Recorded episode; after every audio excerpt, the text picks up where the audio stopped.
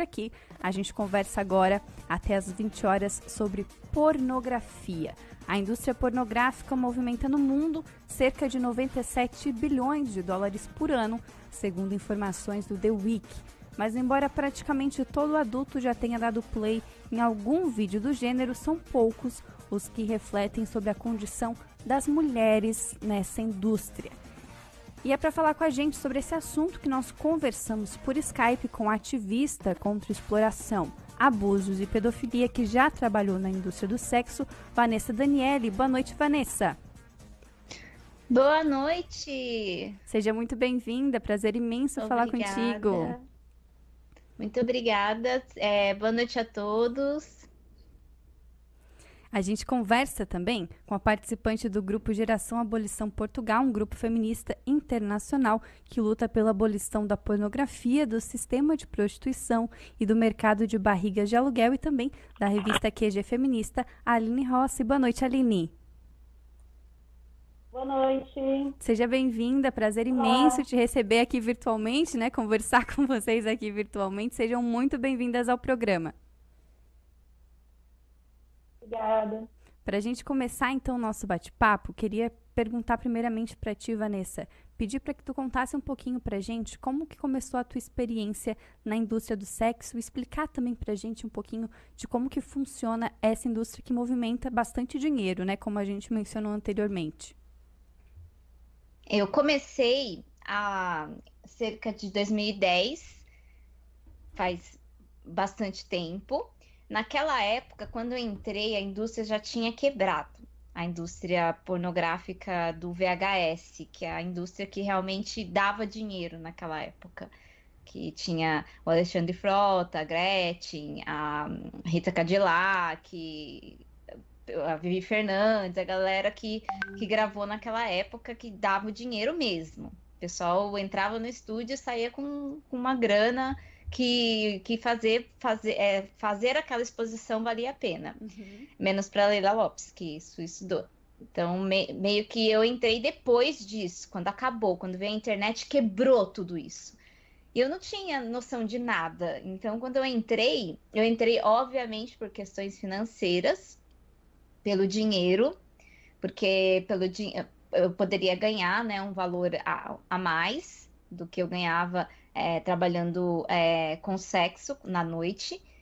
E, e aí eu come... Só que a, as gravações, elas não são é, gravações contínuas, como algumas. Acho que algumas eu, eu percebi ao longo de. É, lendo comentários é, de homens e mulheres que, que não, não, não, assim, não tem muita assim, é, informação sobre isso e eles acho que fantasiam ou criam essas ideias, eu não sei como mas eles acham que atrizes e atores pornôs, eles trabalham de segunda a sexta, ou eles têm, gravam todos os dias, e não, não é assim que funciona. Uhum. Eu, eu gravei de 2010 a 2012, e, e aí eu gravei de 2010 a 2012, eu gravava assim, num mês eu fazia cinco filmes.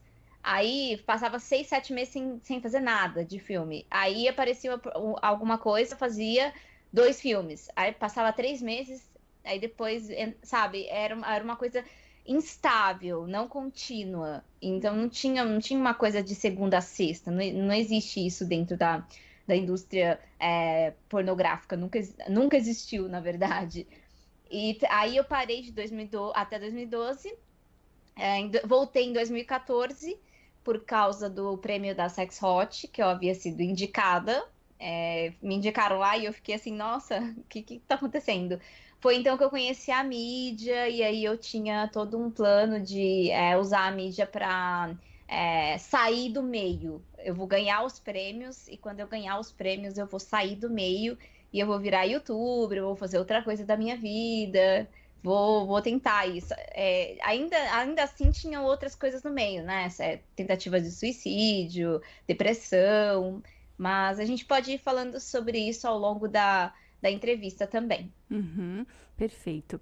E Vanessa, é, eu queria te pedir para contar um pouquinho para a gente sobre é, as experiências que te fizeram é, virar uma ativista contra a pornografia, assim, né? É, eu, eu perdi a palavra depois, o que te fizeram Não entendi. Poder repetir, por gentileza? Claro, claro. O que te fez virar uma ativista contra a pornografia? Ah, sim. O que me fez, na verdade, foi um processo. Primeiro, processo do clique, quando eu tive 27 anos, que eu, eu, eu tive noção de que eu, o que aconteceu comigo aos 5 anos de idade foi um abuso. Eu sofri um abuso aos 5 anos de idade. E eu perdi a virgindade em um estupro. E eu não, eu não sabia que isso se chamava estupro. E um parente se aproveitou disso e me estuprou dos 15 até os 18 e chamou isso de relação. Me colocou culpa, vergonha e, me, e, e meio que me jogou para a prostituição, assim, como forma de se livrar da, da do, do, crime dele. Mas eu, eu, eu só aos 27 anos que eu me dei conta de que aquilo tudo era crime e que tinha nome e que estava tão errado e que eu não é, que eu não tinha assim é, culpa de nada e que eles sim eram culpados porque eles são eles eram os maiores eles eles são os homens que entendem de leis eles são os homens que entendem tudo e eu era criança inocente que não sabia de nada e só estava ali então foi um processo primeiro o processo de ah não deveria ter passado por tudo isso que eu passei. Nossa, que merda. Fiz, nossa, fiz, fiz uma merda muito grande. Primeiro bateu arrependimento, bateu culpa, depressão. E segundo, que eu tava com uma perspectiva de vida baixa, é, é extremamente zero, com 27 anos, eu achava, já estava escolhendo é, a minha cremação. Quanto que custa para cremar uma pessoa? E, e, um jeito de morrer que não que meus órgãos pudessem é, sobreviver e serem doados para as pessoas, porque eu não queria desperdiçar os órgãos. Então, meio que eu, quando, quando eu, eu comecei a pensar em ah, mas eu vou dar uma, mais uma chance, vou virar youtuber, vou ganhar os prêmios, vou usar a mídia, virar youtuber. Eu achava que virar youtuber ia me dar muito dinheiro, ia ficar rica, milionária, só que não ficou, não deu certo. mas mesmo assim, é, foi uma coisa boa, porque a, através do YouTube eu conheci meu, meu marido é, em um dos eventos que eu fui cobrir. E o meu marido, ele é, foi crucial para essa essa reerguida, essa levantada. Ele, ele me ajudou nisso porque ele colocou, ele colocou em pauta isso. Ele, ah, o que, que você vai fazer agora? Porque eu vi que o YouTube não dava dinheiro. Então, é, ele falou: Ah, mas você tem outras opções, né? Você pode recomeçar a sua vida. Eu tô aqui para te ajudar. E aí eu falei, ah, eu gostaria de me formar na faculdade, porque eu tentei várias vezes me formar e nunca consegui. Tentei administração, deu errado, deu merda, fiquei até devendo na primeira vez. Foi um, uma coisa horrível. E eu queria um dia ter um diploma. E aí ele falou, então você vai fazer faculdade, eu vou te ajudar no começo, aí quando você conseguir um estágio, você, você vai se reerguendo sozinha. E foi exatamente o que aconteceu, até eu me formar consegui estágio, consegui. E, e nisso, o que, que aconteceu? Eu fui o quê? Nas, é, é, lendo. Comecei a seguir páginas é, sobre feminismo, por quê? Porque me respondia questões sobre é, coisas que eu ainda não entendia. Eu não entendia, por exemplo, o que era a palavra misoginia. Eu não entendia, eu não sabia o que era. Aí eu ia lá no Google misoginia. Ah, entendi. É patriarcal. Aí, ah, entendi. Mas aí, aí vinham questões e, e eu ficava querendo me, me responder. Então, o que, que eu fazia? Eu, eu, começava a seguir tudo. Eu, todas as páginas, não interessava se era Radifem, se não era, se era. É, na época eu nem, nem, nem sabia o que era páginas é, que tinha viés, é, que o feminismo tinha o viés, que era viés assim, que podia, que podia ser liberal, que podia ser é, que podia ser. É, é, cultural, contemporâneo. Eu não sabia. Eu só sabia que que existia, que, essa, que a sociedade era patriarcal, que o mundo era misógino, mas eu precisava o quê? De responder um monte de questões. E eu precisava ler, eu precisava de informação, muita coisa. Inclusive, chegou o meu livro. Ai, meu Deus, esse livro aqui, oh, bonitinho, que eu li, que eu amei, Sejamos Todos Feministas, e agora eu tô lendo a Malala. Então, meio que eu tô atrás, é uma construção, é uma reconstrução. E isso tudo Isso tudo me fez virar ativista contra a pornografia, porque não é só contra a pornografia, é contra a exploração sexual de corpos de homens, mulheres e crianças. Uhum. Então é uma luta que a gente tem que tem que ter essa luta. Tem que ter, porque porque tem que ter, eu não sei porque tem que ter. Acho, acho até que a, a Aline responde melhor do que eu nesse sentido, porque eu, eu sou uma guerreira em treinamento e eu tive a honra de participar de uma live na página dela e, e, assim foi muito legal porque a gente teve uma, uma conversa muito produtiva sobre isso e eu, e eu né me senti é, inclusa numa comunidade aceita numa comunidade em que temos ambas lutas é, assim em comum isso é uhum. maravilhoso. Uhum. Aline, eu queria te perguntar então qual que é a relação entre a luta do feminismo contra a pornografia, né? E ao grupo que tu participa também toda essa relação de estudo contra a pornografia, contra a exploração, sistema de prostituição, contra tudo isso e também sobre é, a indústria, por, é, indústria pornográfica, a indústria do sexo. Pode ficar à vontade. Bom, como a, a, Vanessa colocou muito bem, a nossa questão com a pornografia, com a prostituição, que aliás nós entendemos exatamente como a mesma coisa.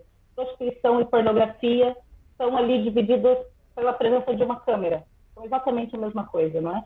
é por exemplo, eu participo de um coletivo que luta atualmente pela abolição da indústria pornográfica e pelo sistema de prostituição e também pelo comércio de barrigas de aluguel. Por quê? Porque nós entendemos que tudo isso está atravessado por uma coisa muito básica, que é a construção de um mercado, e um mercado bilionário, em cima da exploração sexual e reprodutiva dos corpos das mulheres, das mulheres principalmente, mas quando a gente fala de pornografia e prostituição, também move muitas outras questões, não só mulheres, né? movem, também afetam homens, é, também afetam crianças, e tanto a pornografia quanto a prostituição, hoje, elas não só alimentam, mas elas se alimentam do tráfico humano, do tráfico global.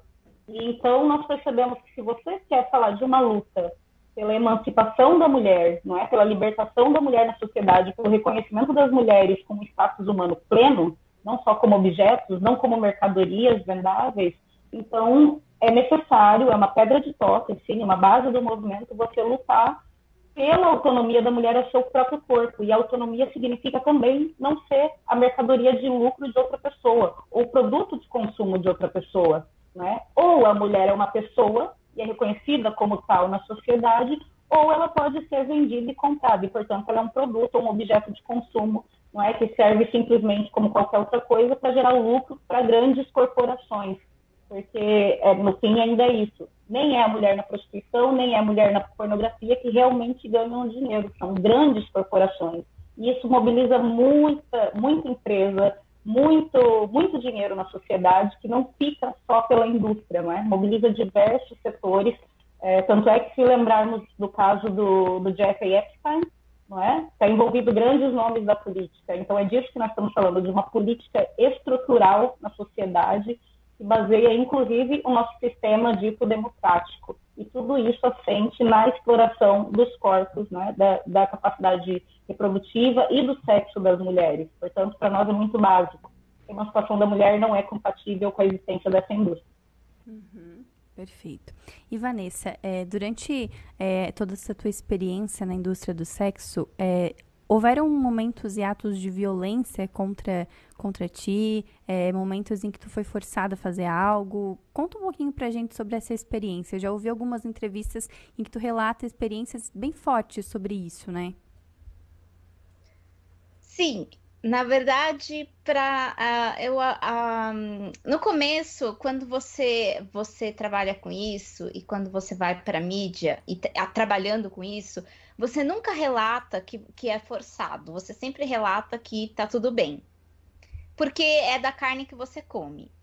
É uma coisa que, assim, se você é jornalista, você não vai falar mal da, da redação, porque senão a redação vai te mandar embora. Então é assim, meio que funciona dessa forma. Uhum. Quando eu saí, e eu me vi é, to, em toda essa luta, em toda essa. Quando eu, eu me tornei, quando eu me, me auto é, me auto intitulei, eu não sei, me, nem, nem me auto intitulei, quando eu me auto reconheci como uma pessoa que finalmente entendo, estou entendendo as coisas. Eu posso assim dizer que tudo que a gente faz nesse sentido é forçado, já é forçado para começar só que as pessoas, elas não. É, elas, elas fantasiam o quê? Que não é. Que não é forçado. Por que, que elas fantasiam isso? Porque elas acreditam na glamorização do, do, da, da, pornografia, que existe um set, que existe a, o contrato, e que o contrato ele é todo bem estruturado e que é, existe segurança e que é tudo, tudo, muito, tudo muito certinho, tudo muito é, respeitoso, tudo muito é, sabe, existem até, sei lá, pessoas que fantasiam que mulheres é, ganham milhões, são milionárias, que elas uh, vivem desse dinheiro até hoje. Isso é, é mentira. Isso é, é a, nossa, é a, a, mentira mais mentira de todas. Eu queria ter esse dinheiro todo porque eu ia dar uma de Keanu Reeves e eu ia doar tudo para caridade. e, e eu, eu não tenho. E, e também tem pessoas que glamorizam muito isso. Então, meio que, sim, quando eu estive no meio da pornografia, houve momentos em que eu passei por situações extremamente desconfortáveis. Mas para mim, naquela, naquele momento, naquela época, para mim era, era comum. Assim, assim como assim como eu era humilhada diariamente trabalhando na indústria do sexo, é, com misoginia e com a, o machismo, era como comprar pão na padaria. Então, meio que, para mim, era comum. Algumas coisas eram mais, assim, eram mais pesadas, outras nem tanto. Então, era, era muito mais daquilo do, do, do que via, via é, é, do que poderia ser o meu limite. É, por exemplo, se eu é, conseguisse aguentar coisas é, de muita violência em cima da, assim, no, no ato sexual, eu não conseguia aguentar coisas de muita violência. Tinha vezes que que eu era que eu ah tem que fazer com esse ator e eu sabia que o ator era violento e aí eu não tinha outra opção e eu ia fazer. E eu tentava assim amigavelmente ser diplomática olha só com o ator. Olha será que por favor você pode você pode me virar do avesso mas por favor não me bata na cara porque é, eu não estou em um bom momento e eu gostaria que sim, que não fizesse, porque vai acabar com tudo, né? E tal. E aí o ator, no meio da cena, ele fez isso, ele bateu na minha cara, e aí parou toda a gravação, e assim, fica aquela coisa, né? Ah, parou a, tava, aí o, o, diretor fala, ah, tava indo tão bem, né, meu? Por que, por que, que você fez isso? Mas ele não perguntou por que, que você fez isso pro ator que bateu na minha cara, ele perguntou para mim, que começou a chorar porque, tipo, ou seja, quer dizer, a culpa foi minha, minha de, de ter atrasado a gravação, minha de ter chorado, sendo que eu avisei, avisei. É, provavelmente eu estava numa fase em que eu havia passado algum tipo de trauma com isso, e é, eu estava de TPM, e aí, de TPM no sentido assim, sensível, e eu avisei ele que, que ele podia me virar do avesso, quer dizer, fazer qualquer coisa. A gente tinha combinado na época que era cena com anal, com tudo, mas é, só não queria o tapa na cara, só isso. Era só isso que eu não queria. Ele podia bater na cabeça, sei lá, puxar o cabelo, não sei, na época.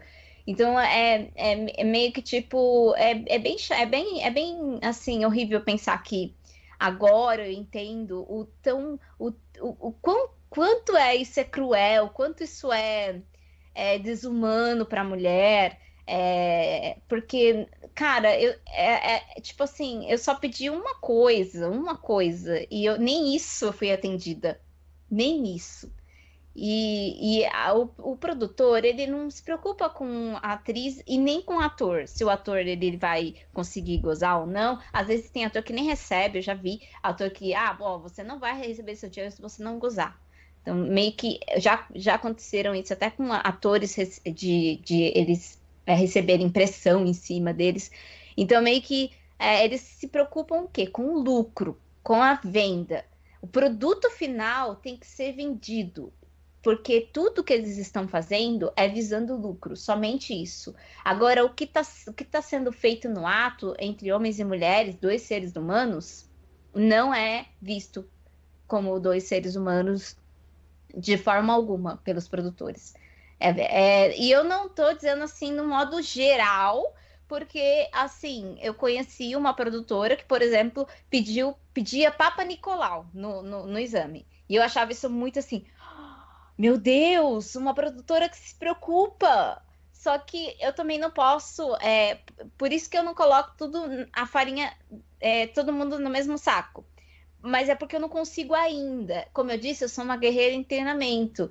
Eu, eu porque eu, eu via isso é, como um diferencial. E, além do mais, era uma produtora mulher.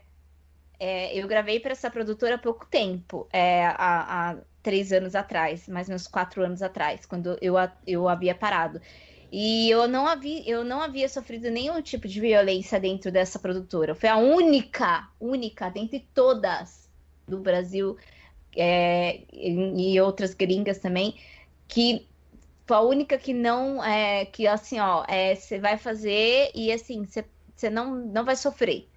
Você não vai é, sofrer de forma alguma.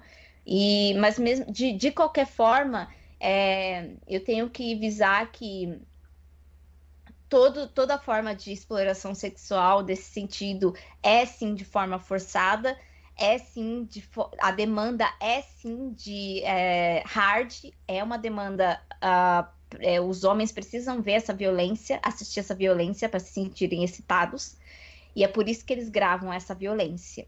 E aí os atores e atrizes que estão lá, eles fazem essa violência porque é isso que é, é demandado. É, vem, essa, é, é, é, é, não ter o que fazer nesse sentido. É, o que tem que fazer é continuar conscientizando as futuras gerações para que isso um dia mude. Porque senão vai, vai piorar até. Daqui a pouco os homens vão estar. Tá, vão querer ver filmes em que os, a, a, as mulheres vão estar sendo, sei lá, sendo de, decepadas, não sei, cortando partes do seu corpo para eles se sentirem excitados de tão ruim que tá a coisa. Eu acho que essa, é, acho que essa é a minha resposta para isso no momento. Perfeito. Você nos ouve pelo 89.1 FM nos assiste através do youtube.com barra Rádio Cidade em Dia. Manda aqui para a gente, qual é a sua dúvida sobre esse assunto? A gente está te esperando no 48991564777. A Leti mandou aqui para a gente duas mulheres maravilhosas e necessárias. A Ingrid Peixoto também mandou assim. Ou mulheres são pessoas ou podem ser compradas e vendidas e se tornam produtos. Perfeita a colocação da Aline Rossi. Essas, esses foram nossos comentários dos nossos ouvintes aqui no nosso canal no YouTube, na nossa transmissão no YouTube. O Eduardo Baesso também já está aqui na nossa transmissão no Facebook, dizendo boa noite, Beatriz. Já estou acompanhando aqui no bairro Santa Luzia, em Criciúma. E a gente também já está recebendo aqui várias perguntinhas no nosso WhatsApp. Se você quer mandar alguma pergunta, na volta do intervalo eu faço todas as suas perguntas aqui. Agora são 7 horas 33 minutos. A gente faz aquela breve pausa, mas voltamos já já. Voltamos aqui no programa atual dessa terça-feira, 21 de julho. Você pode interagir com a gente pelo 489-9156-4777. Não se esqueça de nos acompanhar também nas nossas redes sociais, Twitter, Facebook, Instagram, todos eles no arroba Rádio Cidade em Dia. Hoje a gente fala então sobre pornografia, indústria pornográfica, com a Vanessa e com a Aline. Voltando ao nosso assunto, então, nosso ouvinte manda uma pergunta. Como as mulheres entram na indústria pornográfica? É comum as mulheres terem sofrido abuso antes disso? E daí faço primeiro essa pergunta para Vanessa, já é, linkando com o que tu falasse no primeiro bloco, Vanessa, sobre o abuso que tu sofreu na infância. Sim, é, é muito comum que as atrizes e atores, é, atores também eu incluo, porque tem a pornografia LGBT, é, Sim, eles sofrem abusos. Pelo menos todo mundo que eu conversei eu procurei perguntar, é, assim, de forma, ah, se já aconteceu algum tipo de abuso parental ou, ou algum tipo de assédio ou relacionamento abusivo, todos reportaram é que sim, todos. É, inclusive, eu, eu havia, a, tinha, a, tinha uma atriz e eu conheci, eu não, não vou revelar quem é, óbvio, mas ela, ela gravava e todo o dinheiro que ela gravava, todo o dinheiro ia pro namorado dela. Todo o dinheiro.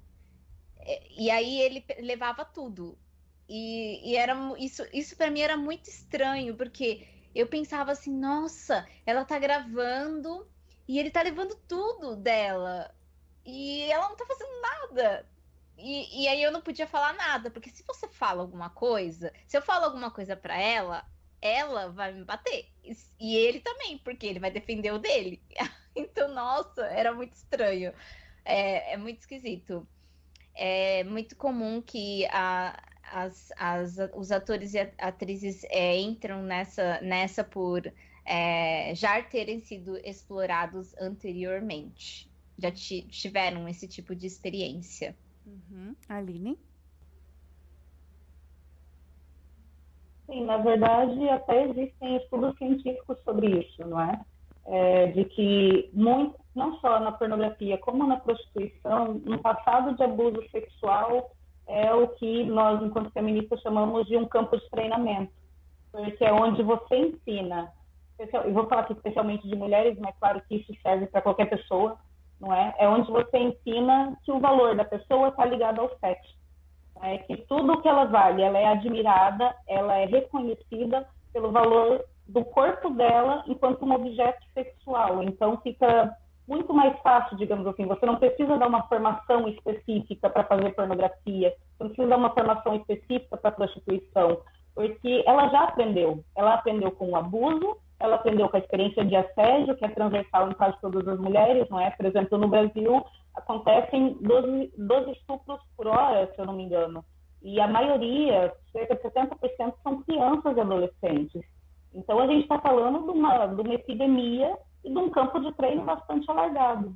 Não é? Então, é, isso é, é um dado estatístico, já está comprovado. E, basicamente, a gente vê a pornografia e a prostituição como uma continuidade de, desse abuso sistemático, desse sistema de abuso sexual contínuo de crianças, mulheres e, e homens vulneráveis. Porque tem isso, vamos precisar, são pessoas vulneráveis que estão lá, não é qualquer pessoa. A, a Vanessa mencionou, por exemplo, a população LGBT, e também vindo né, de uma população extremamente vulnerável, quando chegam na indústria pornográfica ou na prostituição, viram um nicho de consumo é uma especialidade de consumo, uma especialidade de pornô, uma especialidade de, de prostituição e são pessoas extremamente marginalizadas na sociedade, assim como é para as mulheres também. Então, não, não tem nenhuma questão, assim, é uma não questão. Uhum. A gente falou bastante aqui, é, contando também pela experiência da Vanessa sobre as mulheres que foram impactadas é, diretamente, né, é, que trabalharam na indústria, na indústria, do sexo. E a Sabrina, nossa ouvinte, é, perguntou aqui, é, e eu aproveito para linkar também com essa questão. Ela pergunta: gostaria de saber a opinião das convidadas sobre o impacto desse tipo de conteúdo na autoestima das mulheres, especialmente das mais jovens. E eu acrescento na pergunta dela é, quais os impactos é, para quem assiste pornografia, não só necessariamente as mulheres, né, que veem as outras mulheres ali perfeitas e etc., mas quais, quais os outros impactos para qualquer pessoa que assista e que consuma pornografia? Pode começar, Aline.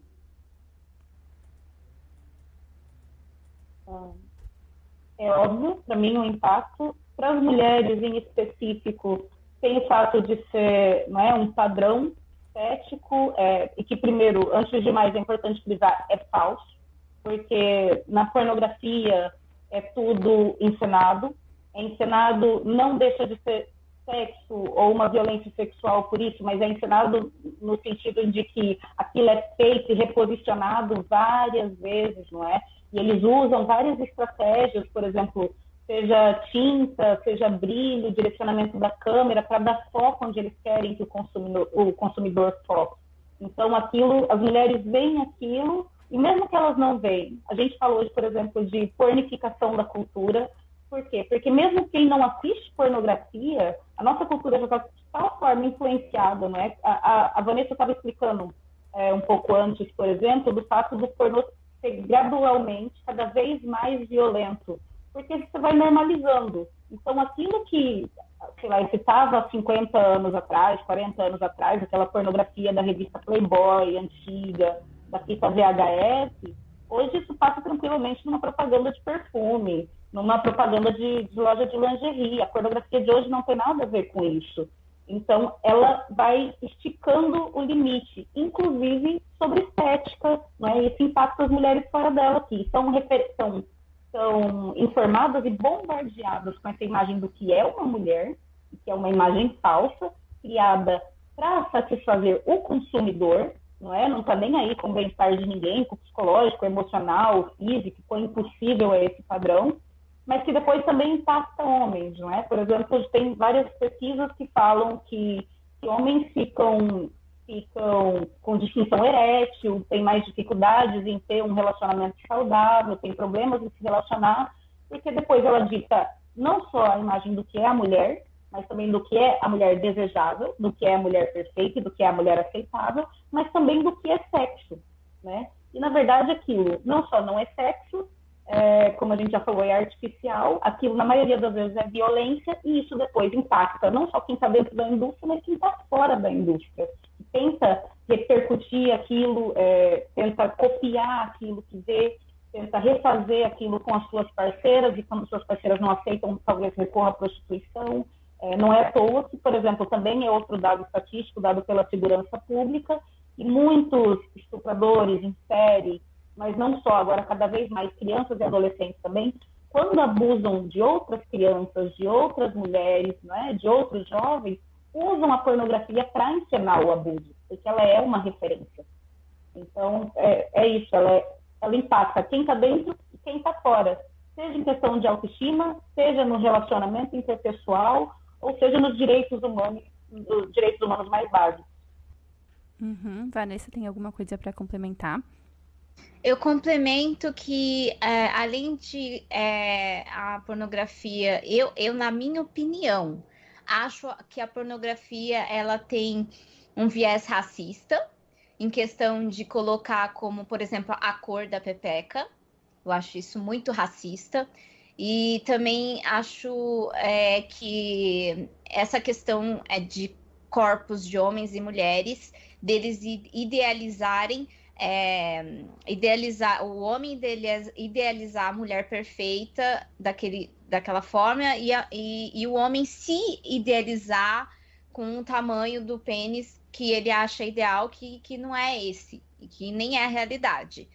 E também a, a, as práticas que são feitas dentro do, da, do pornô, todas são pensadas e todas são anguladas. É, a, a, prática dentro do pornô é, é feita no ângulo da câmera e não focada no prazer de nenhum e nem de outro. Então é só no ângulo, é só no produto final. Isso não tem nada a ver com, com uma relação sexual de verdade. Então o que me preocupa é as crianças as crianças assistirem isso e acharem que isso é real e acharem que isso é uma verdade.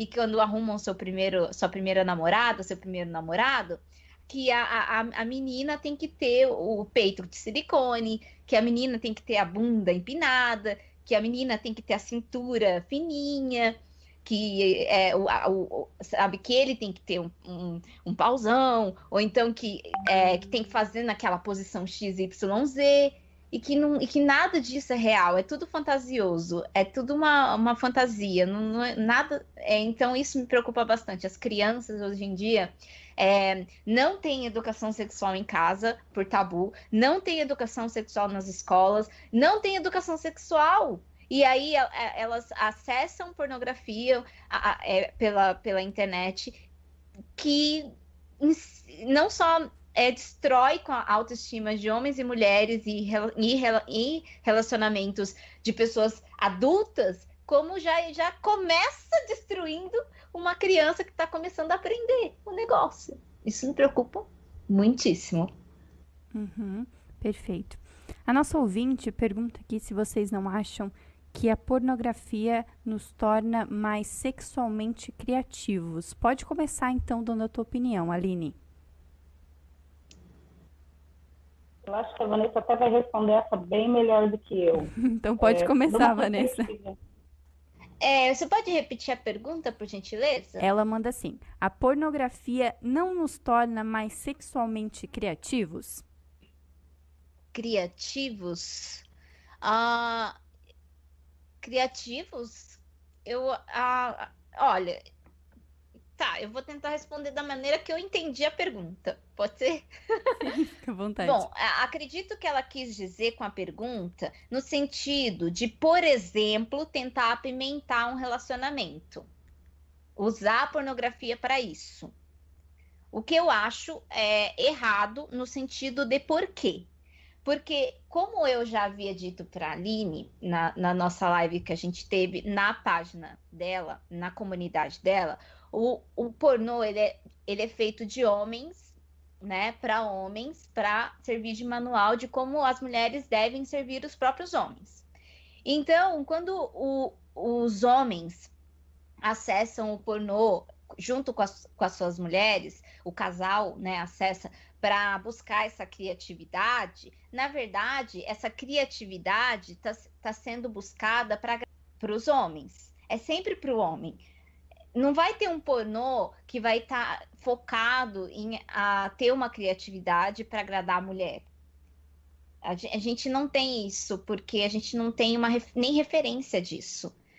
Coisas para. É, a gente tem tudo, tudo, tudo, tudo, em todos os sentidos da nossa sociedade. A gente tem manuais que definem como a mulher deve ser dentro da sociedade para agradar a sociedade e o homem e tudo que, que é em tudo, no trabalho, na escola, em tudo, tudo, tudo, tudo.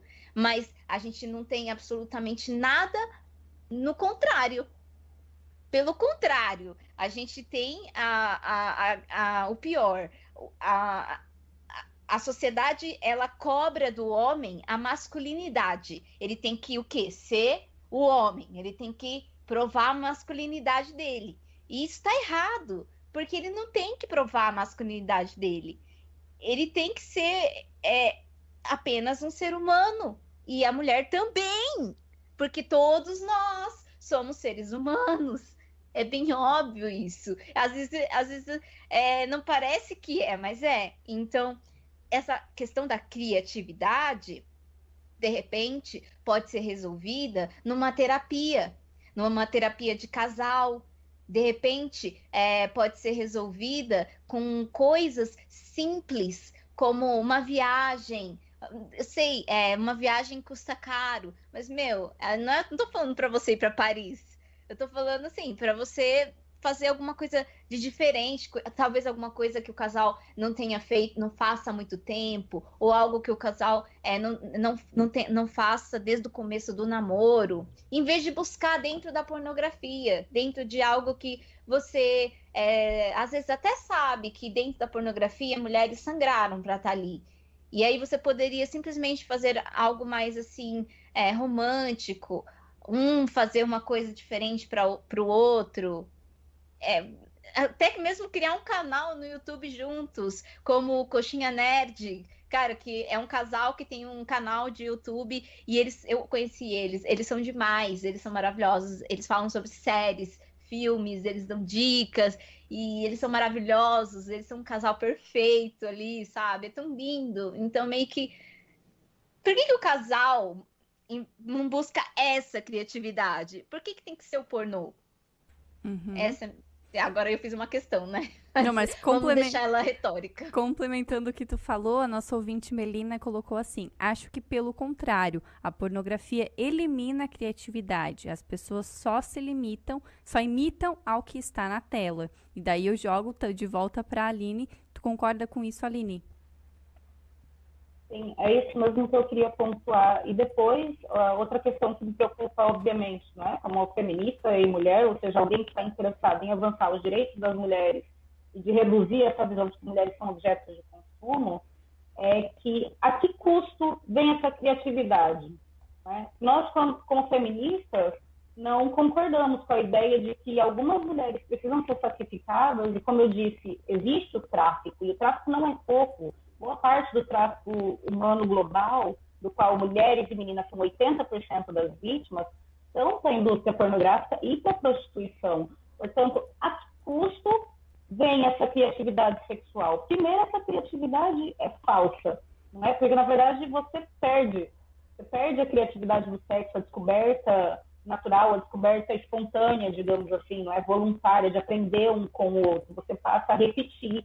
Nós já falamos aqui de pessoas e, e abusadores e estupradores que usam a pornografia para encenar um fetiche, encenar o abuso que ele pratica sobre outro. Ou seja, existe uma repetição de um abuso que já foi vivido antes e que agora vai ser vivido por outras mulheres. E essa repetição é importante, porque ela mostra a criação de um padrão. Né? A gente sabe a importância da mídia, de toda a imagem, dos filmes, no, no nosso comportamento e naquilo que, onde a gente aprende o mundo. Tanto que o consumo, por exemplo, de pornografia por lésbicas e gays, normalmente são para ter uma fonte de educação sexual que não tem lado nenhum. Eles não sabem como é que é um porno lésbico, ninguém te ensina isso. Na né? sociedade só te ensina que só pode homem e mulher. Então, na verdade, não vai desenvolver uma criatividade. Eles vão aprender um sexo pronto que é feito, que é falso, como a gente já falou, e que é feito para vender e para vender para homens. Nunca é pensado da perspectiva da mulher, e mesmo se fosse, não seria o nosso mundo ideal, porque, mais uma vez, é, ele traça é, o nível, né? ele estabelece o nível de humanidade das mulheres na sociedade, porque elas são, mais uma vez, produtos, elas são objetos de consumo, objetos de venda, elas são mercadorias, e elas são abusadas, consistentemente abusadas nessa indústria. E a gente não aceita que a criatividade sexual de algumas pessoas privilegiadas possa ser conquistada através do abuso e da violência de outras pessoas. Ou todo mundo é humano, ou ninguém é. Uhum, perfeito. Infelizmente, o nosso programa já está indo para a reta final. Eu quero agradecer imensamente a participação, a presença virtual de vocês aqui no programa e quero deixar esse último momento para que vocês deixem então um recado, uma mensagem final sobre tudo que a gente conversou para os nossos ouvintes e também as redes sociais para que eles possam entrar em contato com vocês e quem sabe continuar conversando e tirando as dúvidas sobre esse assunto. Pode começar, Vanessa. Então, pessoal, eu estou, eu sou uma guerreira em treinamento.